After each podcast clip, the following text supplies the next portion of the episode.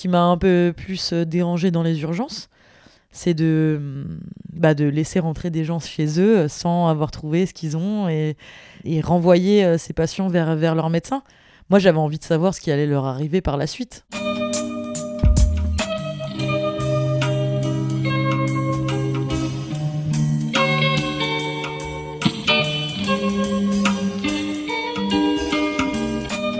Bienvenue à tous sur Et surtout la santé, le podcast lyonnais qui aborde des sujets de santé avec des spécialistes, des sportifs pros et des patients aux histoires extraordinaires. Aujourd'hui, on s'est délocalisé, on est à Paris avec une fille que vous connaissez peut-être, qui était Miss France en 2013, qui est aujourd'hui médecin, qui est assez médiatisée, qui s'appelle Marine L'Orphelin. Donc si vous ne la connaissez pas, on commence justement bah, le podcast autour de sa présentation. On parle aussi de son quotidien entre les paillettes et la blouse blanche, comme elle dit, et euh, de ses méthodes d'organisation pour gérer son quotidien chargé. Puis on enchaîne avec des sujets relatifs à la santé, forcément. Et on parle bah, de médecine générale, parce que Marine est actuellement interne en médecine générale, donc elle se destine à être médecin généraliste. Et puis on parle de la situation dans les services d'urgence en France, de ses études, de ce qu'elle apprend, de ce qu'elle n'apprend pas, et de plein d'autres choses extrêmement intéressantes, vous verrez. Donc je vous souhaite une bonne écoute, on se retrouve tout de suite avec Marine, mais avant, petit mot quand même, si vous avez aimé le podcast, je vous propose de mettre 5 étoiles sur l'application podcast euh, qui se trouve sur les iPhones. Donc si comme moi vous n'avez pas d'iPhone, euh, vous avez forcément un pote qui en a un. Donc vous allez dans l'application podcast et vous mettez 5 étoiles. Déjà ça m'encourage énormément et ça m'aide à faire monter un peu et surtout la santé au classement. Donc plus de visibilité, etc. Donc c'est un cercle vertueux comme je vous ai déjà expliqué. Donc merci par avance pour vos encouragements et puis ben on se retrouve tout de suite avec Marine. Salut Marine. Salut Étienne. Ça va? Ça va et toi? Ouais, ouais, ça va. Content de, de, faire un petit podcast avec toi depuis le temps qu'on en parlait. Ouais, moi aussi, moi aussi. C'est euh, un chouette truc. Ouais. Alors, par contre, je sais pas si tous les auditeurs vont te connaître. Donc, euh, donc voilà, tu disais que tout à l'heure, tu n'étais pas une star en off. Et euh, donc, ouais, ouais c'est vrai que peut-être des gens ne te connaissent pas. Donc, raconte un peu. non, les gens m'ont oublié en tu fait. Es. tu penses? Oh, en partie, en partie.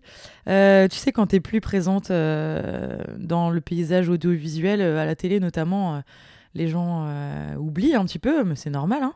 Donc, euh, pour ceux qui ne me connaissent pas, donc j'ai été Miss France en 2013. Euh, je suis allée jusqu'au concours de, Miss Monde aussi, où j'ai représenté la France et j'ai fini deuxième. Et, et, à côté de ça, je suis étudiante en médecine, aujourd'hui interne en médecine générale. Et donc, je fais mon internat sur Paris. c'est pour ça aussi qu'on se voit à Paris aujourd'hui. Ok, merci pour cette petite présentation. Euh, est-ce que tu pourrais dire d'autres trucs? Parce que, tu vois, bah, je te parlais du podcast que j'avais fait avec euh, Raphaël Poulain, qui était génial. Et euh, lui, il vient du milieu du rugby et il a pas mal souffert de, l'image que les gens entendaient de lui. C'est-à-dire que c'était un rugbyman, il fallait qu'il soit fort, viril, performant, etc. Et, et, on parlait de l'importance de l'individu. Est-ce que, est que toi, tu as ressenti ça depuis, depuis que tu es Miss? Est-ce que tu es en mode, tu t'obliges à être belle, souriante, pas dire de gros mots, ce genre de truc? Bah, Le problème avec, euh, avec les Miss, c'est que finalement, euh, oui, tu as cette pression de devoir être, entre guillemets, euh, parfaite. En tout cas, de, ressembler à une image de, de petite fille modèle qui porte des valeurs, qui, effectivement, est très jolie, en tout cas la plus jolie possible, toujours bien habillée, élégante. Euh, et effectivement, qui ne doit pas dire de bêtises, qui ne doit choquer personne, parce qu'en fait, euh, euh, c'est les Français qui t'ont élu, et donc tu leur dois ça, en fait. Tu leur dois d'être d'être la, la, meilleure représentante pour eux. Et, et effectivement, moi, ça m'a mis, ça m'a mis une pression. parce que quand je me suis présentée à un concours de Miss, j'étais pas forcément très très féminine. Euh, moi, je l'ai fait pour l'expérience. Et, euh, et, je pensais pas euh, que ça, ça irait jusqu'à bah, gagner ce, titre de Miss France. Et donc forcément, ça m'a mis beaucoup de pression. En plus, je suis quelqu'un de bah, qui se met la pression en fait de base. parce que j'ai envie de réussir ce que j'entreprends et, et ouais, j'apprécie pas trop les reproches en fait. Enfin, j'ai du mal à accepter les reproches. Donc en fait, j'essaie d'être d'être irréprochable. Voilà, tout simplement. Et donc, euh, effectivement, d'avoir eu ce rôle, d'avoir dû endosser ce rôle de Miss France, euh, ça m'a apporté ouais, pas mal de, de pression. Bon, beaucoup de bonheur aussi, évidemment, mais on parle plutôt de l'aspect. euh, Et, euh, et ouais, en tant qu'individualité, c'est bah, compliqué de, de- bah, d'être 100% naturel. Ouais, j'imagine que ça t'a quand même façonné parce que tu t'arrives Miss France, t'es jeune. Et Mm. euh, puis là, encore après, euh, en 2019, donc je sais pas, ça fait quoi 6 ans après? Ouais, ça fait six ans là. Ouais, 6 ans après, tu, tu te, tu te présentes toujours comme. euh, tu, tu dis que je suis ancienne Miss France, tu vois. Et euh, t'as Ouais. t'as pas du mal à. Enfin, ça te ferait pas plaisir des fois qu'on qu'on se dise, Marine, bon, ok, Miss France, euh, c'est bien, euh, je l'ai été, ça m'a fait monter et, tout, mais t'as pas envie qu'on se dise autre chose maintenant? Bah si, si, j'ai envie qu'on qu'on dise autre chose. Après, euh, voilà, quand on, quand on doit se présenter et, euh, aux gens, et ben finalement, c'est ce qu'ils ont connu de moi, c'est ça, quoi. Donc, euh, si je leur dis euh, Marine, euh, bourguignonne, euh, ça veut. sportive, euh, femme engagée... euh, et bah, et bah, du coup, est-ce que tu pourrais te présenter sous un autre angle? Ouais, ouais, ouais, sous un autre angle. euh, eh bien, je dirais que ouais, je suis, euh, je suis bourguignonne euh, de naissance, euh, lyonnaise euh, de cœur et euh, parisienne de, par euh, obligation. et, euh, et à côté de ça, je suis quelqu'un de, de très sensible, euh, qui, euh, qui est assez curieuse, qui s'intéresse à pas mal de choses. Euh, notamment euh, bah, la santé, le bien-être. euh, je fais pas mal de sport et, euh, et voilà, je, je- fais des études donc pour être médecin généraliste et, euh, et potentiellement médecin du sport aussi parce que voilà, j'aime tellement le sport que j'ai envie de me former aussi en tant que médecin. Voilà, et voyageuse aussi, j'aime bien voyager. Euh, voilà. Le muesli avec euh, du fromage blanc, au petit-déj. Ouais. Ouais. ok. Et ben, ouais, en fait, t'es quand même, euh, hormis ton côté Miss, etc., t'es, t'es, t'es normal, quoi, en fait. Bah c'est ça. Ouais. Je suis normale mais j'ai pas envie de dire ça. Faut garder Sinon le. les gens ils vont se dire oh là là quel ennui. Elle est normale. Ouais, ok, je comprends. Et euh, du coup, je voulais te demander aussi, euh, l'année de Miss France, tu vois, je te dis que t'es, pas que ça, mais je vais t'en parler euh, juste un tout petit peu. Tu, bah, comme je disais hier soir, tu vois, j'ai regardé des interviews et, et je, pff, je sais plus dans laquelle tu disais que c'était la vie de princesse, etc. Mm. Et est-ce que la vie de princesse de Miss France t'a vraiment fait kiffer comme ce que tu imaginais quand tu étais petite et que tu voulais être une princesse Tu vois ce que je veux dire? Hmm. Euh, ouais, ça m'a fait kiffer grave. Ouais, ouais.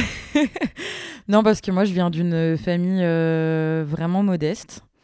Euh, on a manqué de rien, mais on n'a pas non plus profité de tout. Je connaissais pas le fait de, eh ben, d'aller à l'hôtel, par exemple. Bon, j'étais allée à l'hôtel effectivement quelques fois avec mes parents, mais ça restait des exceptions. Euh, j'avais très peu découvert la France, enfin très peu euh, voyagé en France.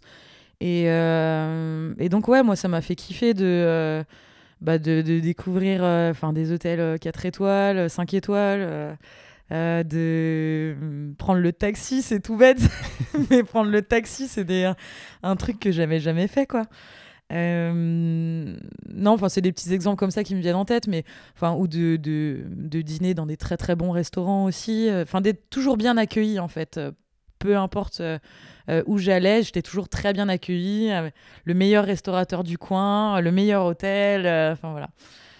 Donc ouais. Et, et aujourd'hui, du coup, tu connais parfaitement ça, les hôtels, les caméras, les, les appareils photo, euh, les bons restos. Et, et est-ce que ça te satisfait toujours autant? Est-ce que tu continues de kiffer tout ça ou pas?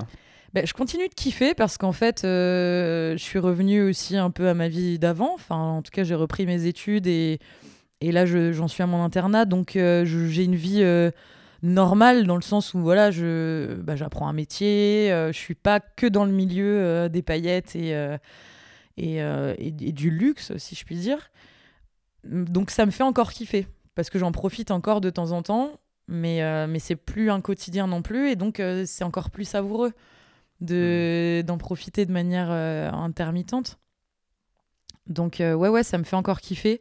Après c'était un c'était un choix aussi de, de m'éloigner un petit peu du bah voilà du milieu du, du show business parce que c'est pas forcément un milieu qui est toujours très sain et, et dans lequel je me sentais pas très à l'aise Hmm. forcément. Donc euh, voilà, j'en profite encore un peu, mais tout en ayant aussi euh, une vie simple et normale, et, et ça, c'est vachement bien. Ouais, c'est vraiment l'équilibre en fait que tu as trouvé qui Exactement. fait que, que quand tu es d'un côté avec la blouse ou de l'autre côté avec les paillettes, tu, C'est ça, c'est ouais, c'est un bon équilibre. Exactement, Mm. je, kiffe, je kiffe les deux. Et euh, j'aime bien, tu vois, pouvoir me balader dans, enfin, me balader dans Paris ou prendre le métro, parce que je prends le métro aussi. Hein, je... Ah ouais? je... je prends pas le taxi tous les jours. Et, euh, et j'aime bien le fait de pas être reconnu. Tu vois, ça c'est plutôt, euh, c'est confortable en fait de, de se fondre dans la masse aussi.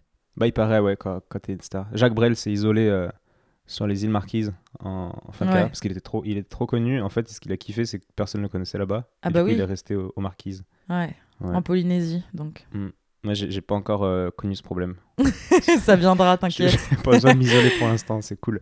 tu me diras quand t'en pourras plus. Ouais, je te ferai une petite interview sur comme c'est dur ouais, d'être une star. ça marche, je te demanderai des, ouais, des petits conseils. Et du coup, euh, attends, qu'est-ce qu'on disait juste avant? L'équilibre. Et euh, bah justement, je voulais te demander, parce que tu as cet équilibre, mais, mais tu es quand même hyper. Donc là, c'est une petite question perso en fait que je te pose, mais ça doit Mhm. intéresser les, les autres personnes. Comment tu fais? Est-ce que tu as des, des stratégies ou des, ouais, des méthodes pour, euh, pour t'organiser et réussir à, réussir à équilibrer bah, bah, tout ça qui, fait quand même en, quantité euh, beaucoup de choses quoi Euh, ben, je m'organise. Enfin, déjà, c'est très très pratico-pratique. hein. Je m'organise au niveau de mon planning pour avoir réussir à avoir un peu cette double vie. Bah, mes études en premier, parce que là, j'ai, enfin, maintenant en étant interne, je suis salariée de- des hôpitaux de Paris, donc j'ai pas le droit d'être absente euh, à mon travail, enfin, ou sinon il me faut un arrêt de travail. Donc tu priorises et ça c'est la priorité. Donc voilà, la priorité, c'est euh, d'honorer mes engagements et mon travail euh, en tant qu'interne. Et après, sur, euh, sur mon temps libre, eh bien de bah, d'accepter certaines propositions, de voilà, d'essayer de voir s'il y a des choses qui rentrent dans ce planning euh, et comment, comment je peux les faire. Alors, je suis pas toute seule, hein, je tiens quand même à le dire. euh, J'ai un manager euh, qui, est une, voilà, qui est une, une jeune, une super nana. euh, Marion avec laquelle, Ouais, voilà, Marion. Avec laquelle je m'entends hyper bien et qui a tout de suite compris justement cette, bah, cette difficulté dans, dans ma vie, enfin de devoir s'organiser tout le temps. Et elle le fait super bien. Et, et ça me permet voilà, de, de pouvoir euh, faire plein de choses. Et, et du coup, tu refuses énormément de trucs. Je, je t'avais dit, je, je crois que j'ai une journaliste qui, m'a, qui nous a vus sur Internet et qui m'a contacté pour que je te propose, je sais plus quoi, mais je lui ai dit que c'était mort, quoi, que t'avais une agent, etc. Désolée, euh, madame la journaliste, c'est mort. Et, et comment, comment tu... Ouais, comment t'acceptes ou tu... Bon, déjà, tu refuses déjà 90% des sollicitations, j'imagine. Je refuse, euh, ouais, je refuse des choses qui qui me correspondent pas, qui me plaisent moins, et aussi des choses que je peux pas euh, honorer. Et euh, mais finalement, depuis que depuis que je suis interne, j'ai beaucoup moins besoin de réviser. comme quand j'étais étudiante et que je préparais, enfin que j'avais des examens réguliers. Euh, donc finalement, ça m'a libéré un peu plus de temps que les années euh, précédentes. Et donc j'arrive à faire euh, encore plus de choses. Alors que c'est un peu contradictoire parce que maintenant je suis salariée et donc j'ai des obligations euh, à être présente au boulot. Mais voilà, d'une manière contradictoire, j'ai un peu plus de temps. Ok. Et, et tu peux nous raconter à quoi ressemble une semaine type, même s'il n'y en a pas, mais en termes de répartition de. de bah, je peux vous parler de la semaine prochaine, par exemple. Allez, chaud. Euh, bah, la semaine prochaine, ça va être un peu ennuyeux. non, je rigole. Euh, lundi, bah, lundi, j'ai une journée de. Donc en ce moment, je suis en stage euh, chez deux médecins généralistes. Donc c'est un binôme. Donc j'alterne en- entre l'un et l'autre. Donc lundi, je suis chez un des médecins. Donc je l'accompagne sur ses consultations. Donc, t'es à côté de lui, puis euh, il te fait participer, tu dis ce que tu penses. Voilà, je suis. Alors, bon, après, j'en j'en parlerai un peu plus, mais Ouais. effectivement, là, je suis au début de mon stage, donc euh, je suis un peu plus observatrice. Actrice aussi, évidemment, je peux poser des questions, examiner le patient, euh, euh, voire mener des consultations toute seule, mais le médecin est toujours à côté de moi. Physiquement présent, Ouais, ouais. physiquement mais on va présent. reprendre après. Mais ça va évoluer, semaine, voilà. Peut-être, ouais. Donc lundi, euh, donc j'ai consultation avec un des médecins. Le soir, je vais aller courir avec euh, un pote parce qu'il faut s'entretenir. Euh, mardi matin, j'ai cours de tennis avec avec Paul-Henri Mathieu pour une OP que je fais avec avec la fédération de tennis. Donc ça, c'est très très cool. Mardi après-midi, euh, j'ai consultation euh, avec l'autre médecin. Euh, mardi soir, qu'est-ce que j'ai mardi soir? Ah oui, mardi soir, j'ai le lancement du nouveau bouquin de Laurie Tillman, son troisième livre au top. J'en profite pour vous en parler parce qu'elle est vraiment top, cette nana. Comme euh, le nom du bouquin l'indique. Non, non, elle est, elle est géniale. Donc voilà, je vais aller euh, la, la féliciter au lancement de son bouquin. Euh, mercredi, j'ai encore consultation avec l'autre médecin.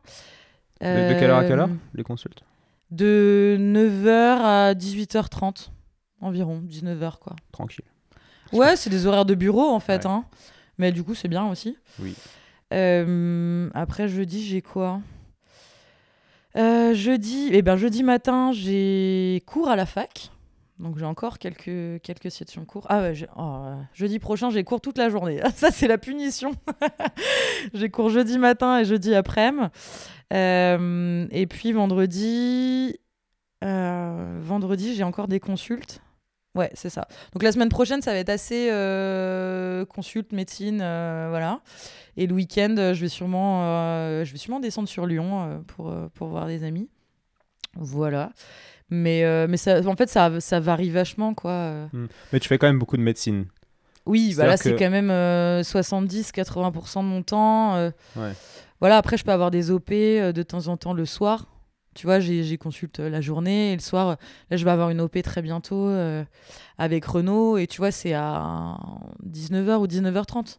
Donc, je vais partir un tout petit peu avant des consultes. Je vais partir vers 18h et puis je vais aller, euh, je vais aller à mon OP après. Donc, Mhm. je m'organise un peu comme ça. Ouais, donc quand même beaucoup plus de médecine que de, que de paillettes. Oui, quand même. Ouais. C'est marrant parce que sur ton Instagram ou sur. te- j'ai pas, je suis pas des autres réseaux, mais sur Instagram, on, on se rend pas forcément compte qu'il y a autant de médecine derrière. Ah oui, non, on s'en rend pas compte parce que bah parce que c'est un c'est pas que c'est un peu ennuyeux, mais c'est difficile de rendre euh, des journées de consultation, euh, de les montrer sur Instagram. Enfin, tu vois, je peux pas diffuser la vie des gens, euh, je peux pas. évidemment, donc de temps en temps, je, partage un peu mon quotidien et, je raconte, je sais pas, ce que j'ai ressenti dans ma journée de, de consulte ou s'il y a eu un cas un peu. Enfin, qui m'a touché ou un peu plus difficile, je, peux, je vais en parler de temps en temps, mais. Euh, euh, je peux pas. Enfin, c'est pas que je peux pas, je pourrais diffuser des parties de ma journée, mais ça fait pas rêver les gens. Donc finalement. Ouais, Peut-être euh, un peu moins que, que les paillettes le un soir. peu quoi. moins que les paillettes, effectivement. ouais. Donc. euh, Ok, non, mais au moins on sait que tes journées, enfin tes semaines sont quand même majoritairement occupées par, euh, par la médecine. Et euh, d'ailleurs, c'est un reproche euh, qui m'a été fait aussi pas mal de fois. C'est. Enfin, la fameuse question du euh, mais en fait, tu travailles jamais, euh, euh, t'es jamais à la fac, t'es jamais au boulot, tu. T'es presque une imposture pour les, les, les autres internes. Enfin, en tout cas, ils ont ce ressenti-là, mais effectivement, parce que je montre pas beaucoup mon quotidien d'interne. ouais, bah ouais, mais comme, comme beaucoup de gens qui sont présents sur YouTube, moi j'entends beaucoup de gens qui me disent Ouais, aujourd'hui il y a des gens, tu te rends compte, ils gagnent leur vie en faisant des vidéos YouTube.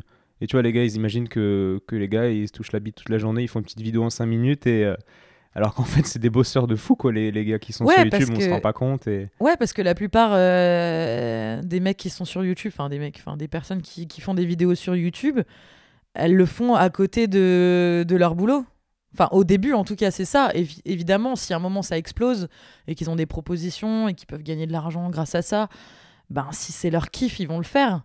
Mais la plupart des, des gens qui sont sur Insta, qui sont sur YouTube, ils le font à côté de leur, euh, de leur boulot. Donc c'est du temps de travail supplémentaire parce que les gens ils imaginent pas que c'est du travail. Mm. Mais moi, euh, parfois pour un post Instagram, mais je me, je me prends la tête quoi. J'y passe des heures. euh, S'il faut que je me, je me prépare, je me maquille, et ben allez, euh, c'est parti pour une heure. euh, après, faut faire, euh, faut essayer de faire une jolie photo, machin. Alors des fois, on organise des shootings pour des, pour des partenariats, notamment sur Instagram.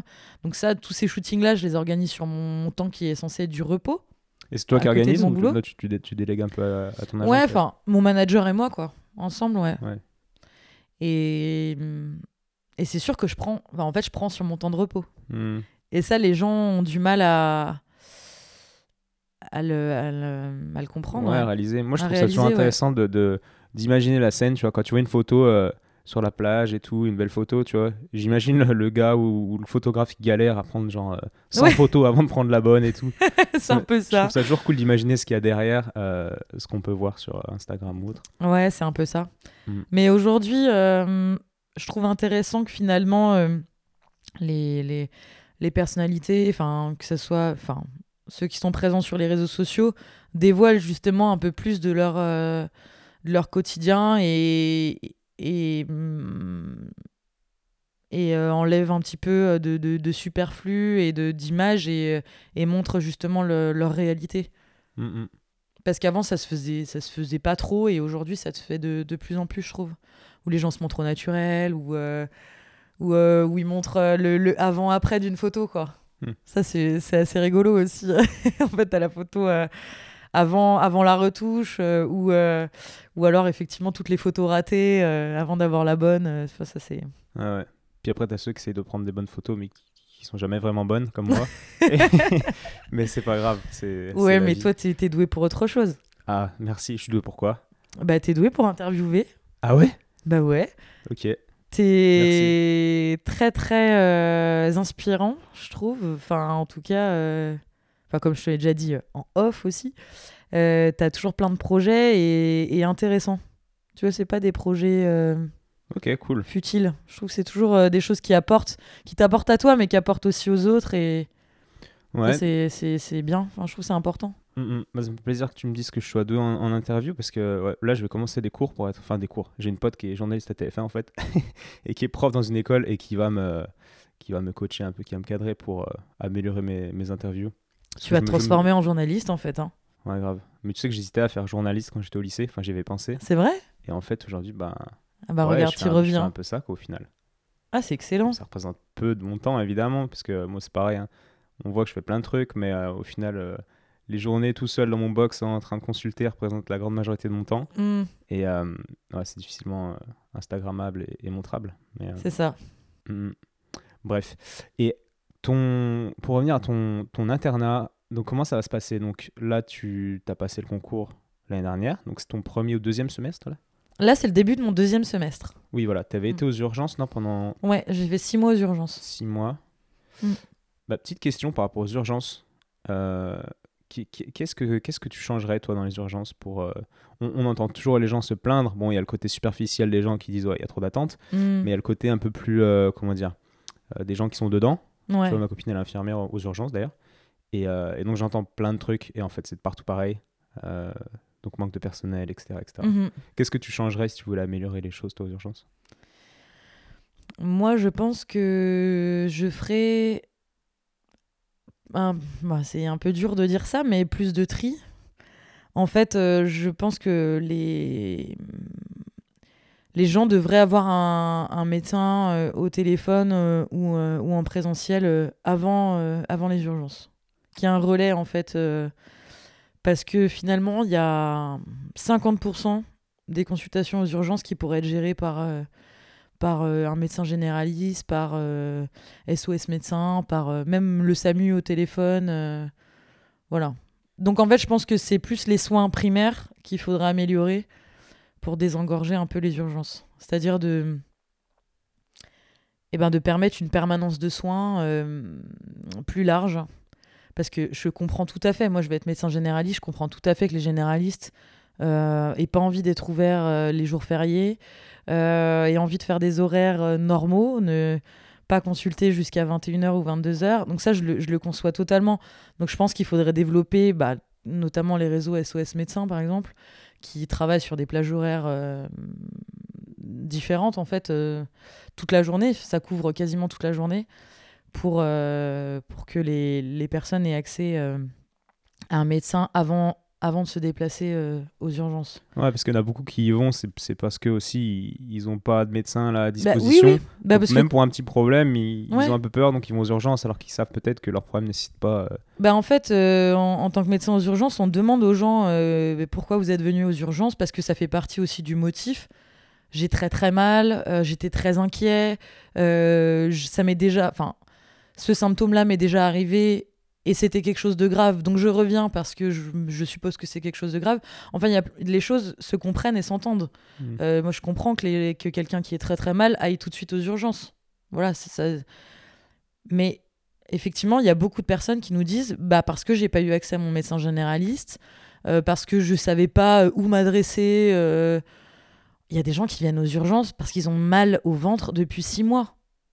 Enfin, tu vois, c'est pas un problème aigu, c'est pas une urgence en fait. Ouais, Tu vois, si ça dure depuis six mois, euh, c'est pas qui. Enfin, alors, je dis pas. hein, des, des fois, on découvre des choses. euh, euh, on découvre des cancers, on découvre des choses euh, qui étaient là avant en fait, tu vois. Mais c'est juste, c'est des personnes qu'on qu'on pas, euh, qui sont pas bien intégrées dans le dans le réseau de soins et qui euh, qui n'ont pas de- d'interlocuteur, euh, pas de médecin traitant. Enfin, tu vois.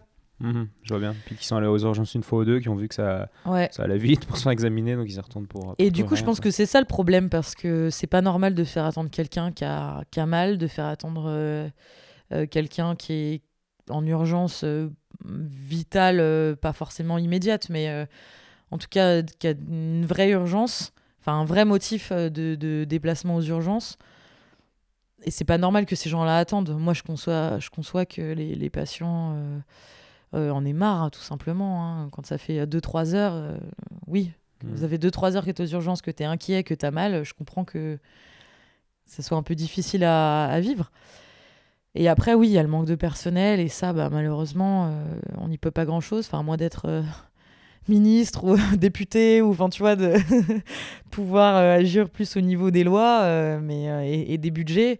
Mais c'est les restrictions budg- budgétaires qui, euh, Ouais, qui, qui, qui cadre tout, quoi. qui cadrent tout et, et qui sont en train de, eh bien de, de dégrader euh, le, la prise en charge euh, hospitalière. Mhm. Bon, on va en reparler après. J'ai Ouais. une bonne question pour ça. que préparé.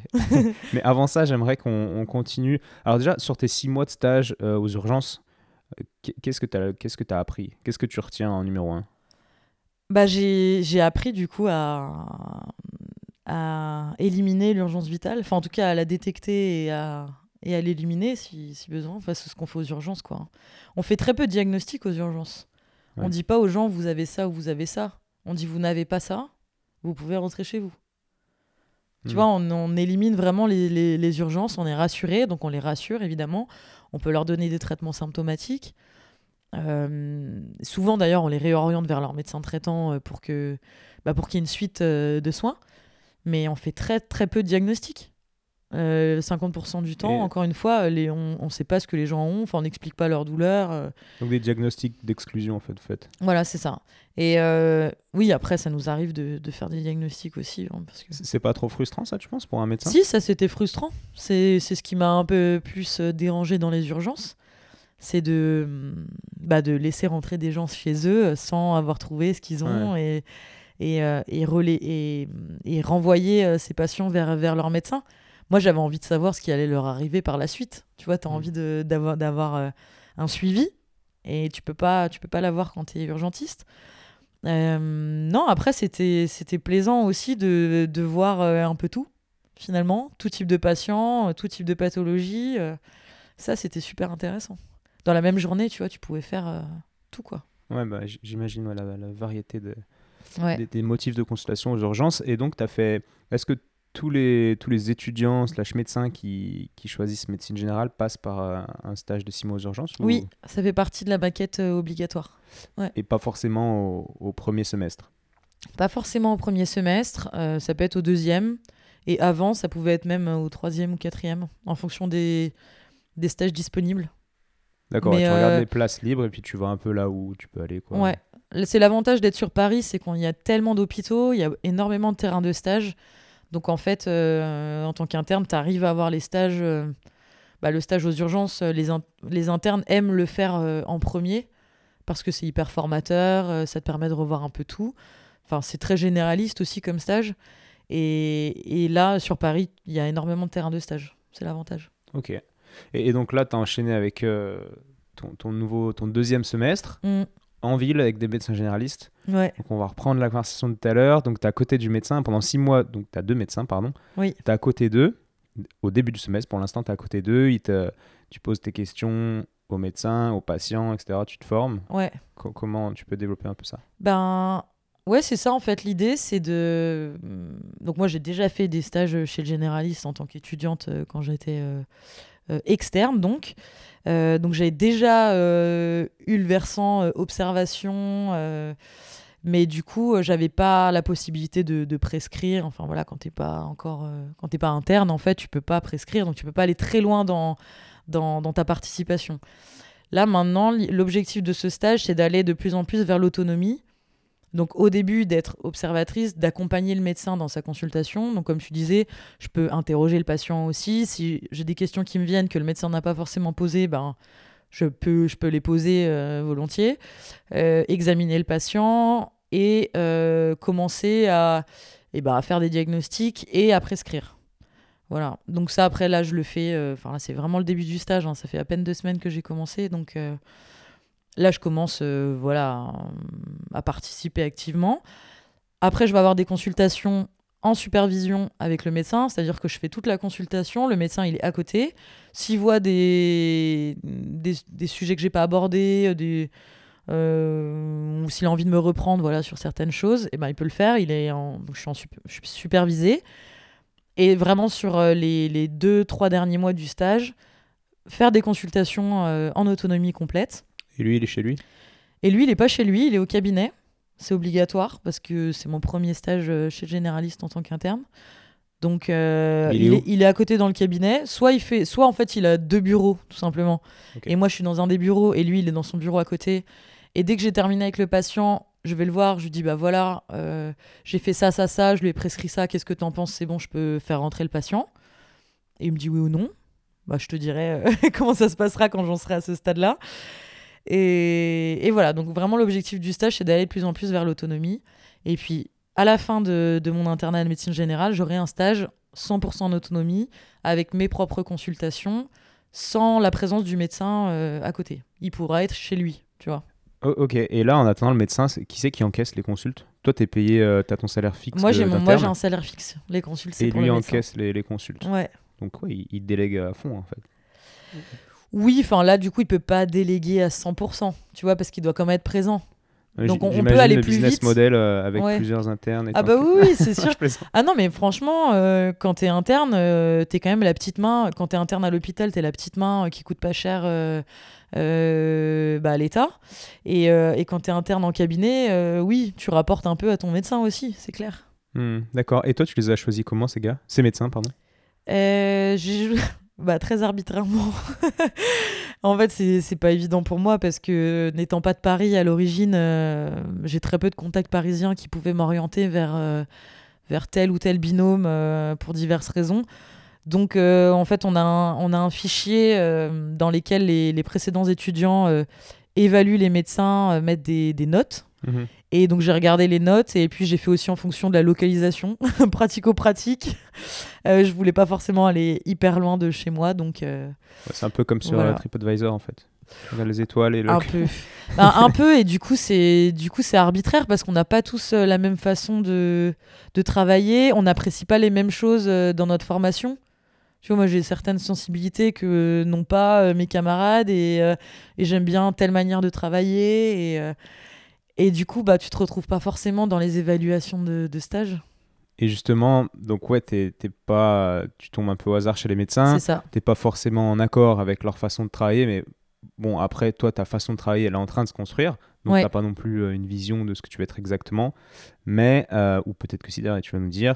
Mais tu disais dans une interview que euh, toi, tu voulais, être, bah, tu voulais être un bon médecin avant tout. Ouais. Et je voulais bah, te demander ce que c'était qu'un bon médecin. Ouais, c'est vachement dur comme question. Parce que je pense qu'en fait, on est tous euh, des bons médecins, d'une manière ou d'une autre. Ah ouais? Ben, Moi, je en pense fait, pas. ben, pff, si. Bah alors, oui, non, mais il y a vraiment certaines exceptions. euh, des, des, des médecins qui s'intéressent pas du tout à leurs patients et, et qui ont euh, très mal été formés. Évidemment, on ne peut pas considérer que c'est des bons médecins. Mais aujourd'hui, on est quand même, euh, on est quand même bien encadré. Enfin, aujourd'hui, il existe un internat de médecine générale, alors qu'avant, ça n'existait pas. Tu vois, donc on a une formation comme les spécialistes. On a des stages obligatoires, on a des cours à la fac, euh, comme j'en ai parlé. Donc on est vraiment, vraiment bien encadré. Donc si tu suis ta formation, si tu vas à tes cours, et, voilà, tu, tu valides ta formation, tu as quand même un bagage solide et fiable, tu vois. Donc c'est pour ça que je dis, qu'on est quand même tous quand même des bons médecins, c'est qu'on a tous été formés euh, quand même bien. Après, voilà, il y a des médecins qui s'intéressent plus ou moins aux patients. Je pense que quand tu es généraliste, tu es un bon médecin si tu t'intéresses à ton patient. Parce que le généraliste, c'est le, celui qui voit le, qui gère euh, le patient d'une manière globale. Donc il faut, euh, il faut aller plus loin avec les patients que quand tu es spécialiste. Il faut discuter avec eux, euh, il faut comprendre leur situation économique, sociale, familiale. Enfin, tu vois, il y a plusieurs aspects. Je vois bien. Donc tous ceux qui, parce que ça, bah tu vois, moi je suis ostéo, bah oui, évidemment, tu sais. Mais quand je reçois des patients, un des trucs que j'entends souvent, c'est ouais, bah je viens vous voir parce que de toute façon, mon médecin, il s'en fout. Euh, donc pour moi, euh, le motif de consultation, c'est toujours, euh, pas toujours, mais souvent des douleurs de l'appareil locomoteur. Ouais. Choses sur lesquelles les médecins généralistes de l'ancienne génération, on va dire, d'aujourd'hui, tu vas me dire, mais ne sont pas du tout formés. Et donc, du coup, ils me disent, bah ouais, en fait, mon médecin, bah, il me donne un anti-inflammatoire, mais ça fait trois mois que ça dure, il m'a jamais touché le genou alors que j'ai mal au genou. Ah et moi, je suis là, ah ouais, bon, bah, on va déjà faire un petit examen clinique alors. et tu vois, il y a quand même beaucoup de médecins qui, qui ne prennent pas le temps, en fait. Ouais, non. C'est peut-être dur aussi. Parce je suis d'accord avec toi là-dessus. Euh, en fait, tu as des médecins qui euh, pensent euh, chiffres et qui, du coup, font un maximum, tu vois, se remplissent les, leurs créneaux de consultation et font des journées très, très remplies et enchaînent les, des consultations de 15 minutes. Et tu penses que la motivation de ces gens-là, c'est. je me suis toujours demandé, est-ce que peut-être qu'ils aiment pas trop au final les gens en, Tu vois, c'est pas une de leurs valeurs profondes d'aimer les gens. Je crois qu'il y a des gens qui sont dans le soin, mais mm. pas dans la médecine, mais en général. Mais qu'en fait, qui au fond d'eux, n'aiment pas vraiment euh, les gens et l'humanité en général. Donc je me demandais si c'était euh, ce problème-là qui vient peut-être de la sélection euh, du début de médecine qui encourage les gens qui sont très forts cérébralement parlant, mais pas mm. forcément... humainement parlant. Humainement parlant, exactement. Donc, tu vois, je me demandais si c'était un peu ça. Ben, il y a tout, tu vas me dire, mais ou si c'était voilà, la motivation financière qui faisait que les gars enchaînaient à fond et prenez pas forcément le temps euh, d'écouter. Bah, en fait, c'est un peu. Pardon. C'est. Ouais, parce que je mets mis un méga coup de coude. T'inquiète. à Étienne. Euh, oui, effectivement, il y a. Je pense qu'il y a des deux. Il y a des patients. Euh, il y a des médecins, pardon, qui. Ont... qui, oui, ne s'intéressent pas plus que ça à l'humain et à l'autre. Et du coup, ça les ennuie de faire des consultations trop longues et d'écouter les gens parler et raconter leur vie. Euh, alors après, c'est vrai que c'est un peu dommage d'être généraliste euh, quand tu t'aimes pas forcément être en contact avec l'autre. Euh, parce que c'est pour moi, c'est la, qualité principale du généraliste. Ce qui et c'est ce qui est le plus intéressant. C'est de, d'avoir un patient dans sa globalité et que du coup, tu fais pas que, du, que de l'organique, que du, du clinique. Tu as aussi tout le psycho, tous les, les les aspects un peu difficiles de leur vie à gérer quoi t'as hmm. pas que faut avoir une intelligence émocionnelle de, l'empathie etc., voilà, exactement. développer quoi alors je dis je dis pas que les spécialistes euh, n'en ont pas mais les spécialistes en fait les, si les patients enfin si les gens vont voir un spécialiste c'est pour une raison précise tu vois c'est et puis c'est souvent parce que leur généraliste euh, les a orientés vers le spécialiste en disant bah voilà moi je suis coincé euh, de toute façon il va falloir voir un chirurgien ou voir je sais pas un neurologue un néphrologue enfin voilà donc, euh, il passe le relais et le, patient, il est orienté pour un motif très précis. Il y a des gens qui vont euh, au cabinet de médecine générale qui vont pas bien et il faut comprendre pourquoi, tu vois. Et c'est, pas un motif très précis, c'est je vais pas bien, euh, je sais pas, je dors mal, puis j'ai un peu mal au ventre et puis machin. Il peut y avoir trois, quatre motifs dans, une même consultation en fait. Donc il faut réussir à, englober tout ça dans, dans, voilà, dans, un, bah, dans un ensemble et essayer de comprendre c'est un peu en être enquêteur aussi. Euh. Mm. Donc euh, oui, pour moi, euh, c'est la qualité principale du médecin généraliste. Et as des médecins Et en fait, le souci, c'est que voilà, les généralistes sont pas rémunérés comme les spécialistes. tu vas faire des consultes du même temps et tu vas gagner deux fois, voire trois fois moins qu'un spécialiste. Donc évidemment, si tu as envie de bien gagner ta vie, de très bien gagner ta vie... Bah tu fais eh ben spécialiste alors. Eh ben non, faut enchaîner les consultations. Oui, mais si t'as pas envie d'être spécialiste, tu vois? Et, bah tu, ouais, mais si t'as pas envie d'être spécialiste, tu, tu, sais dès le départ que tu vas pas gagner autant qu'un spécialiste. Bah ouais, mais t'as fait le même nombre d'études. C'est comme si moi. Mais t'as fait le même nombre d'études et t'es médecin comme les autres. Tu vois ce que je veux dire? Ouais, mais bah, ouais, mais regarde les radiologues gagnent plus que d'autres, etc. Enfin, c'est la vie qui est comme ça. Ouais, mais du coup, c'est une forme d'injustice. Donc euh, pour la. Bah vu que c'est en conscience, je sais pas si c'est de l'injustice, parce que tu le ah, sais dès le début. Bah si, c'est si tu sais qu'il y a des pays dans lesquels les généralistes gagnent autant que les spécialistes. La France, c'est c'est une des exceptions en fait euh, au système de santé euh, où le généraliste est beaucoup moins payé que le spécialiste. Ouais, tu vois, moi, enfin, ouais. En tant qu'hosto, tu vois, c'est comme si je disais, putain, les kinés, euh, ils sont remboursés par la Sécu, ils ont plein de patients, et nous, voilà, on Ouais. on n'est pas remboursé, du coup, c'est beaucoup plus dur d'avoir du travail. Bah, en même temps, ouais, mais on, on le sait, on le sait quand on commence les études, alors qu'on a fait plus d'études que plus d'années d'études Oui, que les oui. kinés, etc. Ouais, c'est vrai que c'est plus. Puis, euh, puis voilà quoi. Bah ouais, mais moi je suis pas d'accord parce que je pense que quand t'es médecin de famille et que t'es généraliste, t'es le premier relais de soins, tu devrais être, euh, être rémunéré euh, comme un spécialiste. Enfin, pour moi, c'est. Et en plus, on, on- tu vois, on est en train de le dire que c'est important de prendre du temps avec tes patients quand t'es généraliste. Donc en fait, tu vois, un spécialiste qui voit 10 minutes en consultation un patient qui prend 50 euros, Hmm. et un généraliste qui doit, pour être bon médecin et pour bien prendre soin de son patient, le voir 20 minutes ou 30 minutes et qui gagne 25 euros, enfin, il y a quand même un grand écart, tu vois.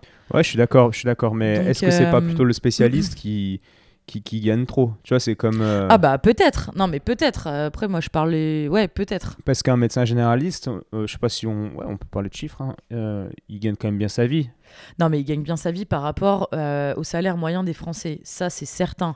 Je vais, je vais pas dire que les généralistes ne gagnent pas assez d'argent. C'est, c'est pas vrai. Je compare juste aux spécialistes, tu vois. Je vois.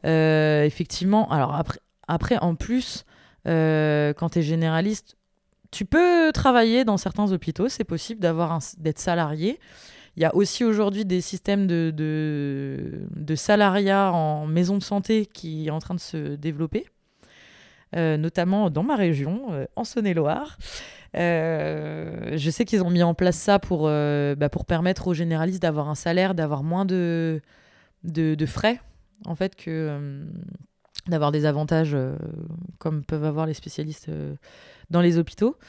Donc voilà, un- le métier est aussi en train d'évoluer. euh, du coup, je me suis perdue. Je sais pas Ouais, où moi on aussi. était.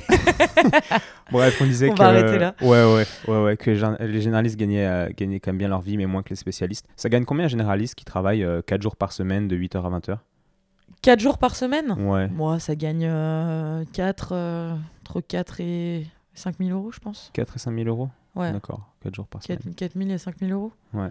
Avec Ouais, un après, bac ça, plus ça 9, dépend hein. de, ouais, ouais, ça dépend de sa fréquence aussi de rendez-vous, euh, Oui, s'il voilà. prend toutes les 10 minutes ou tous les, toutes les 20 minutes. Mm. Ça peut varier du coup du simple au double dans ces cas-là. Ouais, ça peut varier. Je pense que tu peux aller de, de 3 à, ouais, à 7. Hmm. 3 à Ok. 7 000 euros, je pense, ouais.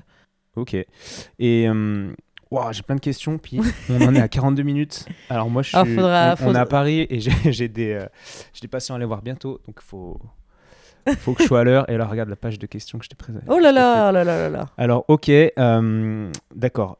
Alors là, la question, il va te falloir de l'imagination pour y répondre. Mhm. Donc, c'est si tu étais sûr d'arriver à bout d'un gros projet, que tu commencerais maintenant ou dans un an ou dans deux ans, un projet mais assez énorme dans le domaine de la santé, euh, quel projet tu, tu entreprendrais? Ouah. Ah ouais, c'est dur. Euh, Bah, moi, j'aimerais bien euh, développer des programmes de prévention. Tu vois, de d'avoir du budget en fait. Donc peut-être euh, il va falloir que je m'intéresse à la politique ou que je, je puisse agir concrètement donc en, en votant des lois ou voilà, ça passe par là hein, quand même. Donc ouais, moi je m'intéresse pas mal à la prévention. Je pense qu'on on peut faire plein de choses euh, de manière préventive et on peut améliorer l'état de santé de la population euh, en faisant passer des messages. Donc moi en fait, euh, si, si je pouvais, si, si j'avais les budgets pour, je développerais des, énormes campagnes de prévention. Que ça soit nutrition, santé de manière, manière globale. Et, et j'irai dans les écoles et voilà, j'irai où, où tout commence en fait, auprès des enfants et des jeunes euh, pour euh, voilà, leur parler de, de leur santé. Ouais, parce que ça, ça changerait sur, euh, sur quelques décennies, ça, ça changerait en fait toute, le, toute l'éducation de, de la société. et- Ouais. Ouais, cool. Ouais. Puis après, si j'avais les moyens, je supprimerais les sodas. Ah ouais, grave. Ouais, ça c'est terrible. Où tu, ouais, on, on t'a- enfin je dis on, je m'inscris dans le projet avec toi. tu, tu penses Ça t'intéresse donc On taxerait, on taxerait à fond euh, ouais, tous tous les sodas, tous les fast-food. Ah ouais. Interdiction à McDonald's de, de s'implanter. Mais j'étais choquée là au, euh, au Mexique, le coca, enfin dans certaines euh, villes du Mexique, le Coca-Cola coûte moins cher que l'eau. C'est incroyable. Et il est C'est un plus sucré. Les taux de, de sucre dans le coca en Amérique du Sud sont plus élevés que nous en France. Ouais, en plus, ouais. Oui, parce que nous, on doit avoir une, euh, une législation plus, plus stricte.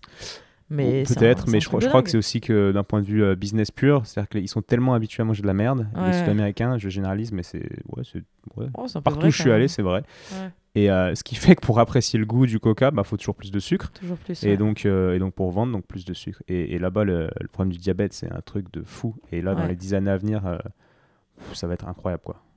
Ah oui, oui, là, de toute façon, le, le- le surpoids, l'obésité augmente partout, dans toutes les sociétés. Et tous les pays émergents qui ont accès de plus en plus au, bah, à l'alimentation euh, occidentale, on va dire, euh, sont en train de voir leur taux de, de- d'obésité euh, exploser. Et ça amène tout le, les maladies cardiovasculaires, enfin tous les problèmes articulaires aussi. enfin, c'est une catastrophe, Mm. quoi. C'est une catastrophe. Et, et toi, en tant que futur généraliste ou médecin du sport, on va en parler juste après, mais Mm. tu parlais de l'importance de la nutrition.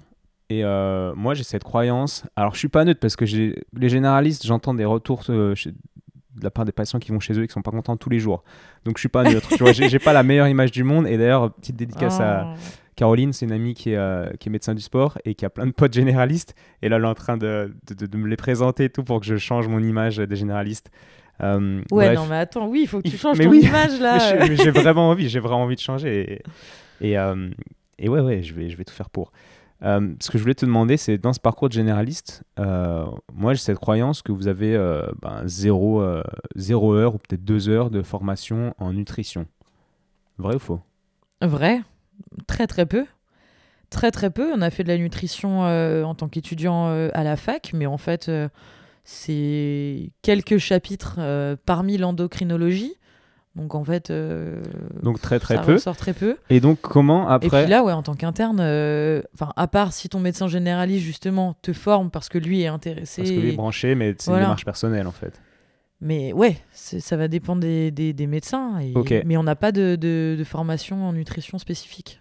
Et du coup, comment après, quand tu es en cabinet, tu as fini ton internat, tu vas en cabinet, comment euh, tu peux donner des conseils nutrition? On sait que la nutrition, ça a un, comment dire, un impact vraiment énormissime Ouais. sur la santé. Ouais. Euh, comment tu fais en fait pour donner des conseils de nutrition? Bah, Est-ce que tu en donnes déjà? Euh, et, et si tu n'en donnes pas, bah, on est d'accord que tu te prives d'un gros Oui. aspect préventif. Oui. Voilà, comment tu fais pour en donner alors que tu n'as pas été formé? Euh, Comment ça se passe? Bah, tu peux te former en fait. Tu peux te former en faisant, en fait, quand tu es médecin, que ce soit généraliste ou spécialiste, il existe des DU, donc des, diplômes universitaires qui sont gérés par euh, des- toutes les facultés euh, françaises et qui te permettent de te former euh, dans des domaines un peu plus précis. Donc il y a pas mal de DU de nutrition, il y a des DU de nutrition généraux et des DU de nutrition, par exemple, euh, voilà, tu vis dans une zone où euh, où il y a pas mal justement de, de, comme on disait, de surpoids, d'obésité, et ben tu as des DU spécifiques de l'obésité, enfin voilà. Donc en fait, c'est à toi de, de te former de manière complémentaire. Et en plus, ça coûte de l'argent, ces diplômes. Donc il faut aussi euh, se, financer finalement euh, cette formation. Et ah, par contre, si tu le fais pas, ben, c'est à toi de te, te, te renseigner de manière euh, scientifiquement euh, prouvée, donc euh, lire des, certaines revues, euh, Mm. euh, les, des articles d'études scientifiques Et, et- pour pouvoir, combien euh, de baser, personnes, euh, pour pouvoir baser euh, tes conseils. Après, tu peux donner des conseils aussi comme ça, hein, mais c'est un peu dommage de Ouais. ne pas les avoir euh, basés sur, euh, sur des faits euh, prouvés, tu vois. Ouais. Moi, j'entends toujours des choses, euh, des patients qui me disent que qu'il faut boire du lait pour avoir des os solides et que c'est que c'est leur généraliste qui, qui leur ont dit ça. Aujourd'hui, on sait que les études prouvent le contraire. Bref, Non, il faut Euh, avoir du calcium, mais c'est pas pas, forcément boire du lait. ouais. Il y a, ouais, il y a un petit livre sur le lait. Euh, oh, on va pas parler de ça. Non. Là, je commence à être chaud. Euh, Qu'est-ce que je vais dire? Ouais, ok. Et il y a une réponse aussi que j'attendais, euh, pas sans vraiment attendre, parce que voilà, mais j'imaginais que tu aurais pu dire euh, tout à l'heure quand je t'ai posé la question de qu'est-ce qu'un bon généraliste. Mm. et là ça aurait pu rejoindre aussi la réponse que tu aurais pu donner là, c'est savoir réorienter.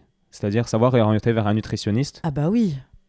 Ah Oui, mais après, euh, j'ai pas développé la question euh, dans Bien tous sûr. ses aspects. Non, non, Moi, j'ai parlé plus de la relation euh, médecin-patient. Je mais... comprends bien. Ah, mais oui, oui, par contre, je suis totalement d'accord avec toi. En fait, f- mais je pense dans tous les métiers, Ouais. il faut être conscient de ses forces et de ses faiblesses. Il faut être conscient qu'un généraliste, il peut pas tout gérer. Il peut faire un peu le ménage, il peut faire le tri. Mais effectivement, il faut savoir déléguer, réorienter, réorienter vers des spécialistes, nutritionnistes, euh, psychiatres, mais, voire même psychologues. Euh, Mais du coup, comment tu du sais sport même, euh, enfin voilà, kiné, enfin il faut travailler avec tous les corps de métier en fait, euh, Mhm. et il faut s'intéresser à, à leurs pratiques et à ce qu'ils font eux aussi. Comment tu fais pour t'intéresser à la pratique des autres? Bah tu vas voir. Tu vas expérimenter toi en tant que patiente, par exemple? Ouais. Tu vas voir euh, ce qu'ils font. Oui, tu te bases sur toi, tes propres, tes propres expérimentations en tant que patiente, comme tu dis, parce que c'est vrai que les médecins, on est aussi, on est aussi des patients d'autres, d'autres médecins finalement. Euh, et puis non, faut être curieux, quoi. Faut s'intéresser à ce que font les autres. euh, Voilà, bon bah nous on se connaît. euh, voilà, j'ai appris pas mal de choses sur l'ostéopathie grâce à toi. Je l'ai expérimenté aussi. Kiné, bah, j'ai pas mal de potes qui sont kinés. J'ai eu des soins aussi de kiné en tant que patiente. Voilà, enfin, ça passe par. Il faut faire confiance et, et créer un relationnel avec, avec les autres spécialistes dans leur domaine. Il faut essayer d'en rencontrer, discuter avec eux euh, et savoir s'ils sont bons pour pouvoir orienter tes patients vers, les, vers ceux qui sont les meilleurs aussi, quoi. Hmm. Il y a quand même des gens moins bons que d'autres, etc. Ah bah oui, c'est comme dans tout. Hein. Ouais. Franchement, c'est comme dans tout. Hein. Des avocats, ils sont pas tous bons euh, dans leur domaine. Hein. Mhm. Ouais, ouais, ouais. Non, mais c'est parce que ça, je réagis à ce que tu m'as dit tout à l'heure quand tu disais qu'on est tous bons. Ouais, non, mais Et, moi, je euh, pensais plus à la nouvelle génération. Là, ouais, on est tous bien formés, on va dire, Ouais. maintenant. ouais. Maintenant bien formés. Dac, dac. Et puis, ce qui est cool aussi, c'est que quelqu'un, euh, on peut pas dire que quelqu'un est bon. C'est-à-dire que nous, en hosto, par exemple, il y a des gens euh, qui vont dire Ouais, Étienne, euh, c'est un magicien, il est trop fort. Puis il y a des gens qui vont dire bah, Moi, il il m'a rien fait, il est nul. Ça Et va en dépendre a- des gens. C'est hyper subjectif. Ouais. Donc, ça, c'est assez rassurant aussi de. Comment dire Enfin, là, je parle un peu pour ceux qui écoutent. Faut pas se dire Ouais, ok, lui, il est bon, lui, il est moins bon. Bien sûr qu'il y a des Mm. gens qui sont, euh, pour 90% de- des patients, meilleurs qu'un autre. Euh, mais il y a quand même cette notion de complémentarité patient-thérapeute qui fait que ça colle ou non. Et que Exactement. on doit trouver notre. euh, Et en tant que adapté. médecin et en tant que patient, il faut savoir être conscient de ça. Et si toi, en tant que médecin, tu sens que tu es dans une impasse, que le patient en face de toi, il comprend pas ce que tu lui demandes, il n'applique pas tes conseils parce que peut-être il les a pas compris ou ça le touche pas.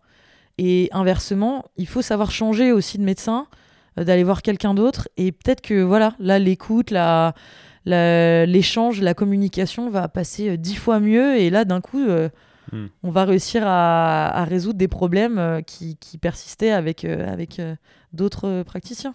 Mhm, complètement. Euh, bon petit message. Marine, il nous reste 8-10 minutes. Oh, Ça te dit qu'on aille vite sur les prochaines questions Vas-y. Un peu en mode, tu vois, genre Ouais. question-réponse rapide. Alors, demain, tu es dans l'avion.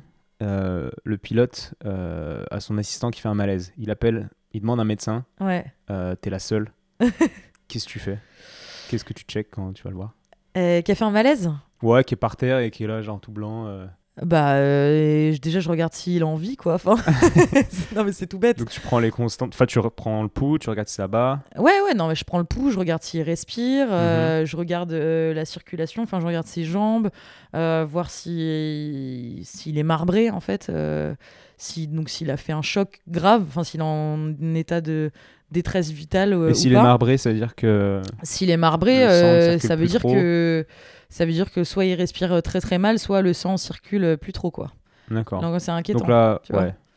Donc euh, franchement dans un avion, tu, je sais pas exactement ce à quoi tu as, qu'est-ce que tu as à ta disposition Hmm. En termes de matériel, en termes de, de médicaments. Franchement, je connais pas la trousse euh, de secours et ça serait intéressant d'ailleurs de Mhm. le savoir, donc je vais me renseigner. Euh, mais après, il y a un moment, t'es pas Dieu non plus. Hein. Enfin, t'es un peu limité. euh, je veux dire, si t'as pas certaines, euh, certains médicaments et, et des choses à ta disposition, tu vas être coincé, quoi. Mhm. Donc oui, évidemment, t'as de l'oxygène. Je voilà. pense que dans un avion, t'as quand même de l'oxygène. Tu peux voilà, le mettre en PLS, soulever les jambes pour, tu vois, faire... Ouais.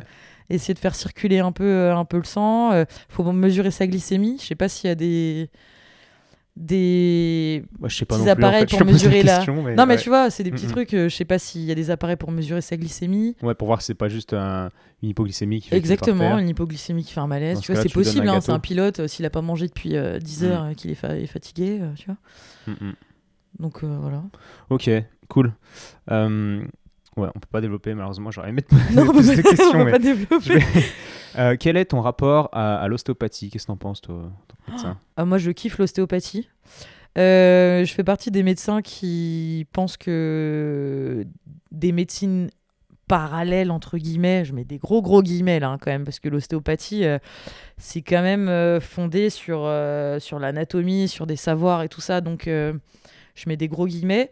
Mais j'inclus aussi euh, acupuncture, euh, hypnose, euh, phytothérapie. Moi, je fais partie de ces médecins qui y croient pour certains types de patients et certains types de pathologies. Je l'ai expérimenté, l'ostéopathie. Donc moi, ça m'a fait beaucoup de bien sur voilà, certains problèmes. Euh, et, vraiment, je pense que ça peut apporter une réponse euh, voilà, dans, certains cas. des patients qui, voilà, toi, tu es un peu coincé en tant que généraliste, effectivement, euh, t'es pas le spécialiste des articulations, des muscles, etc. Donc, tu as besoin aussi un peu de l'avis des, de- des spécialistes, quoi, que ce soit l'orthopédiste, mais aussi des ostéos, des kinés. Ouais, moi, j'y crois. Cool. Bah, de toute façon, j'imaginais. Enfin, j'imagine, je savais. Ouais, tu savais. Oh, il a fait sa pub, là. je, là, je fais la pub de, de- je fais la pub de l'ouverture en fait. Parce que moi, Ouais, l'ouverture me tient d'esprit. vraiment à cœur, c'est que tout le monde soit Non, ouvert d'esprit. et tu tout vois, monde- l'hypnose, je vois plein de patients qui ont arrêté de fumer grâce à l'hypnose. Bah oui, et d'où tu peux dire non, c'est de la merde, alors que y a, ça, ça aide des milliers de gens. Tu, Voilà. voilà. Ouais, Je on suis d'accord avec toi. Alors par contre, attention, hein, homéopathie et tout le bazar, là je suis un peu plus... On va pas rentrer sur le terrain non, de on va l'homéo pas alors. rentrer sur, Parce qu'il nous reste que 4 sur le terrain de l'homéopathie. Ah, c'est dommage. Mais quand je, parle, quand je parle de la phytothérapie, euh, c'est pas exactement l'homéopathie. hein. La phytothérapie, c'est vraiment un complément aussi. euh, Mhm. ça fait partie aussi un peu de la nutrition, on va dire. Ouais. Petite question euh, par rapport à la santé de la planète. Euh, je pars un peu en vrille, désolé. En fait, moi, ce qui me choque, sur, euh, je, re- je re- je repars sur le sujet de début sur les paillettes. Ouais. Euh, tu vois, je vois beaucoup de meufs, euh, bon, on va pas dire les noms parce qu'on s'en fout, qui ont été Miss France et qui, et qui défendent un peu des valeurs, euh, tu vois, d'environnement, etc., Mhm. manger sain et tout, et qui font genre trois défilés par semaine. Et on sait que, que la mode, c'est peut-être l'industrie qui, est- qui est la plus dégradante pour la planète, quoi. Ouais. Est-ce que, est que tu penses que ces filles-là, euh, enfin, est-ce que tu penses que tous ces filles ou ces gars d'ailleurs, est-ce que tu penses que ces, ces stars euh, sont conscients de ça en fait, d'être complètement incohérents, d'un côté euh, ramasser des déchets sur la plage et de l'autre côté euh, être dans des soirées de malades qui consomment énormément d'énergie, Mm. énormément de ressources et de s'habiller voilà, avec des trucs qui sont faits par je sais pas combien de personnes avec des, des Mm. ressources limitées. Je pense que tout le monde n'en est pas conscient. Euh, C'est vrai que bah, je reviens encore euh, à moi, mais euh, on est gâté, tu vois, de, plein de cadeaux. Enfin, tu peux le voir là, on est chez moi et il y a plein de, boîtes de, cosmétiques, de trucs, parce que je reçois énormément, alors que je demande pas forcément à recevoir tout ça, mais du coup, les marques m'envoient énormément pour, tester, donc pour en parler et en, faire la pub. Euh, du coup, bah, je redistribue en fait, euh, je redistribue à, à, à des, à des potes, euh, à ma famille, euh, voilà, parce que j'ai pas envie que ça soit, ça soit gâché, parce que je peux pas tout tester. Enfin, Hmm. à un moment, quand j'ai 10 crèmes pour le corps, enfin, tu vois, t'es- je vais pas, je vais pas m'enduire de crème toute la journée. Donc, oui, effectivement, moi j'ai noté qu'il y a une surconsommation notamment dans le milieu de la mode euh, et de la cosmétique, qui est énorme. Et d'ailleurs, c'est une réflexion euh, que je me suis fait. J'étais pas forcément pour, euh, tu sais, les sites, les applis de vente, tu sais, de fringues et tout ça. Et en fait, j'ai changé d'avis parce que je me dis que plutôt que d'aller acheter, moi, moi d'aller acheter, je sais pas, une nouvelle robe, voilà, dans un magasin de fringues à côté, eh ben, je vais acheter sur ce site maintenant. C'est vais des essayer de- mains, non, comme on dit. Ouais, de seconde main. Ouais. Je vais et du coup je vais proposer aussi euh, mes fringues pour que voilà elles aient une seconde vie euh, parce qu'en fait j'ai plein de trucs que je mets plus et et ouais c'est une réflexion que je me suis fait là il y a pas longtemps et je- d'ailleurs j'ai demandé sur Instagram aux gens si euh, ils voulaient que j'ouvre un compte pour euh, voilà, revendre mes fringues. Sur l'appli qui permet de revendre tes fringues. Ouais. Mhm. Et euh, du coup, ils m'ont tous dit oui. Donc je me dis, bah voilà. Et je reverserai une partie à, à l'UNICEF. Donc comme ça, c'est pas. Waouh, C'est pas perdu, quoi. Non, mais c'est parce que. euh, Non, mais c'est cool. non, mais cool. c'est parce que. T'es je- ambassadrice je- aussi de l'UNICEF. Voilà, je suis ambassadrice Ouais. aussi de l'UNICEF et que du bien. coup, euh, je réfléchissais à un moyen de. C'est bien de lancer des campagnes de dons, mais en fait, euh, ça marche pas toujours. Enfin, Ouais. les gens sont pas toujours très très sensibles à ces causes. Ils ont l'impression que c'est très loin et que ça nous concerne pas. Et... Alors qu'en fait, l'UNICEF fait aussi des actions en France, quoi. C'est euh, et du coup, je me suis dit bah tiens, je vais revendre euh, mes fringues. Je vais euh, garder une petite partie pour me racheter bah, ce que j'aurais besoin, mais sur le pareil de seconde main. Et Mhm. puis l'autre partie, je vais distribuer à l'UNICEF. Comme ça, ça sera Mhm. gagnant-gagnant. Donc, donc t'es un peu sensible au, au- courant du zéro déchet, tout ça? Bah ouais, il y a un truc qui me choque aussi, c'est la livraison à domicile. Ça, c'est un truc de fou. En fait, avant, avant bon, ça existait déjà, euh, la livraison de, de pizza ou machin, mais ça s'est tellement développé, euh, la, la food à domicile. Mais du coup, t'arrives, ils a... donc tout est dans des boîtes plastiques. C'est horrible. Euh, plus, donc t'as le sac en plus. Alors, parfois, le sac est en papier, mais pas toujours. Enfin, mais c'est. euh, Et du coup, en termes de déchets, c'est énorme. Alors que si tu manges au restaurant, bah, c'est dans la vaisselle du restaurant. Donc finalement, euh, bah, ça va être lavé. Donc oui, ça va consommer un peu, un peu d'énergie, mais moins. Enfin, en tout cas, pas de plastique, pas de choses comme ça. Et je me fais la réflexion parce que oui, moi j'avoue, de temps en temps, je commande à domicile. Et en fait, j'ai les cartons qui s'entassent euh, chez moi, quoi. Tu J'ai un sac de waouh. plastique et de carton à recycler, euh, mais qui est énorme.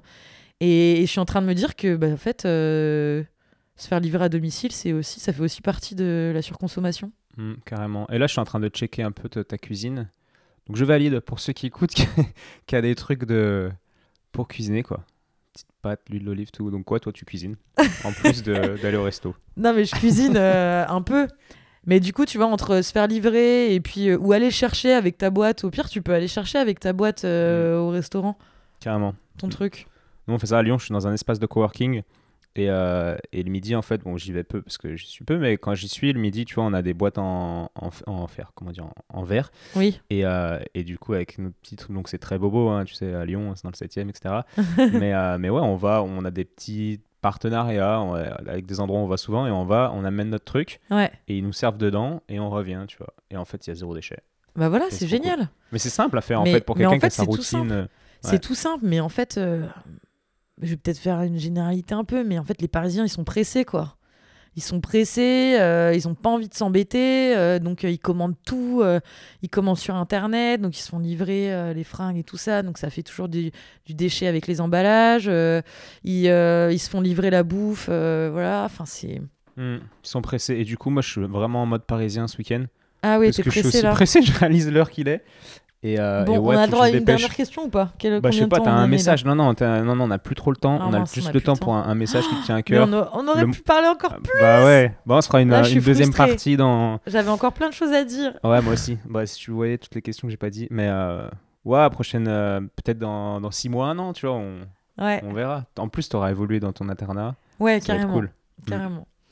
Ben non, non, j'ai pas forcément de, de, de message. Enfin, voilà, je pense que euh, il faut, il faut faire attention euh, à soi, que euh, comme on en a parlé un peu, la nutrition, c'est une bonne manière de, de rester en forme, en bonne santé. Il faut évidemment se bouger, faire de l'activité physique, Mm.